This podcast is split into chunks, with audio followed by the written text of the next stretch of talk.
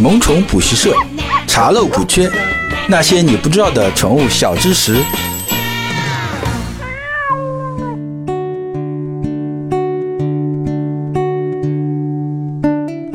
Hello，各位好，这里是萌宠补习社，我是万万了。我们每一期都会和你聊聊和宠物相关的知识。不知道大家中秋过得怎么样啊？反正我过得不算太好，因为啊潘达生病了，这次啊又去医院了。那通过潘达这次生病去医院啊，我有了很多在养育方面的一些感慨。之后几期啊就慢慢和大家分享分享我这次的感慨。那今天这期呢，我先和大家分享一下，就从喂养这方面来说啊，首先啊。这个喂养方式啊，就是分定时定量和敞开吃这两种。这个定时定量和敞开吃呢，我觉得其实都是正确的啊，没有什么特别的问题。那毕竟你去食堂吃饭，你和阿姨说，哎，我要打四两饭，阿姨也不会和你说，根据国家畜牧行业的标准啊，叉叉叉条款规定啊，十八岁成年男性每餐碳水摄入不能超过二十克，所以同学你的打饭要求得不到满足。建议啊，调整你的肠胃尺寸，以符合啊行业标准。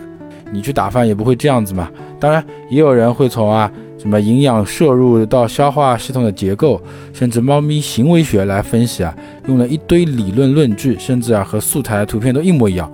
最后呢，他会得出两个相反的结论啊。有的人说必须自由采食，定时定量会增加节食的概率；有有人说啊必须定时定量，自由采食会造成。肥胖和猫粮上瘾，我觉得从你们的角度啊，你们的论据啊，都讲得很有道理。但是呢，其实我个人还是觉得这东西不用争辩。就我个人观点而言呢，如果啊你家养了一只、两只猫，那其实用哪种方式都是无所谓的啊。很多时候呢，我们会根据自己亲身经验得出的结论啊，其实这都是片面的。比如说啊，有人养猫，哎，他的猫就是喜欢吃，只要碗里有粮，他就吭哧吭哧帮你。吃干净，还最后还要舔两下这个碗底。那么养这种容易啊肥胖的猫咪的人，他当然倾向于定时定量，就不一样。你心里的这个论点不一样，你心里已经有那个倾向，然后再去寻找支撑你这个倾向的这个观点和论据，就很容易得出就你要的那个结论。那相反，有的猫啊，它每次都吃的很少，它自己就会去少吃多餐啊，比老年人还懂得养生的那种。那你没有必要去搞什么定时定量嘛？你摸索出它一天大概是的量，就让它自助啊，省心又省事，对不对？还有朋友会发一张图片给我，啊，那图片是什么呢？图片是猫粮背后建议的那个喂养的那个量。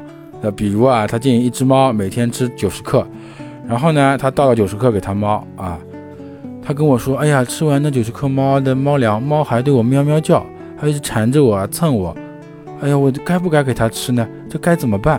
那这该怎么办？还能怎么办？当然是给它加量了，我的老 baby，对不对？那最后啊，再说回我家的猫，我之所以想说这个问题呢，是因为啊，当你的猫啊，像 Panda 这样遇到了特殊情况，比如啊，现在 Panda 其实是因为尿闭，所以每天都需要灌水，但是呢，这个灌水操作你难过，它也难过，所以呢，我会弄点汤罐或者鸡胸肉兑兑水，以达到让它喝足够水的这个目的。这么一来啊，我用敞开吃的方式，它就会不去吃那个处方粮，一直在等我的鸡胸肉或者汤罐。那它饿不到，它就不会转换胃口去吃那个处方粮。呃，那每次那个处方粮最后都是第二天倒掉。于是啊，我就一狠心，开始定时定量的方式。早上起床啊，我先倒一碗猫粮。那出门上班前呢，如果他们没有吃，我就把那个猫粮全部封起来。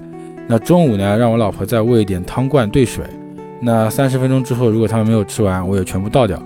那晚上下班，我再把早上没有吃完的猫粮啊放在那里，让他们慢慢的吃，让他们吃三十分钟，吃不完我就再收收走。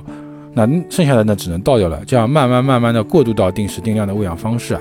其实大家也可以看到，敞开式，你只要知道它一天吃多少量，放在那里就好。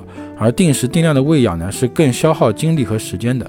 但是呢，它的好处啊，就是能做到精准控粮，对于有疾病并且需要减肥的猫，它是非常适合的。而且啊，如果你家是多猫，一旦形成了定时定量这种情况啊，就不会像我家那个小葵一样，一开始敞开吃，可怜巴巴只能跟着潘达一起吃处方粮了。那最后总结一下，不管是敞开吃还是定时定量，你都需要知道啊，你家猫咪每天需要摄入的猫粮的总量在多少，而定时定量呢，刚好能针对不同的猫咪吃不同的粮，更适合多猫家庭。而敞开吃呢，适合单猫或者猫咪啊都比较健康的情况下，它是比较适用的这种方式。那好了，今天的节目就到这里。最后啊，我打一波小广告。九月二十五日啊，我会在上海举办一场带着宠物去露营的活动。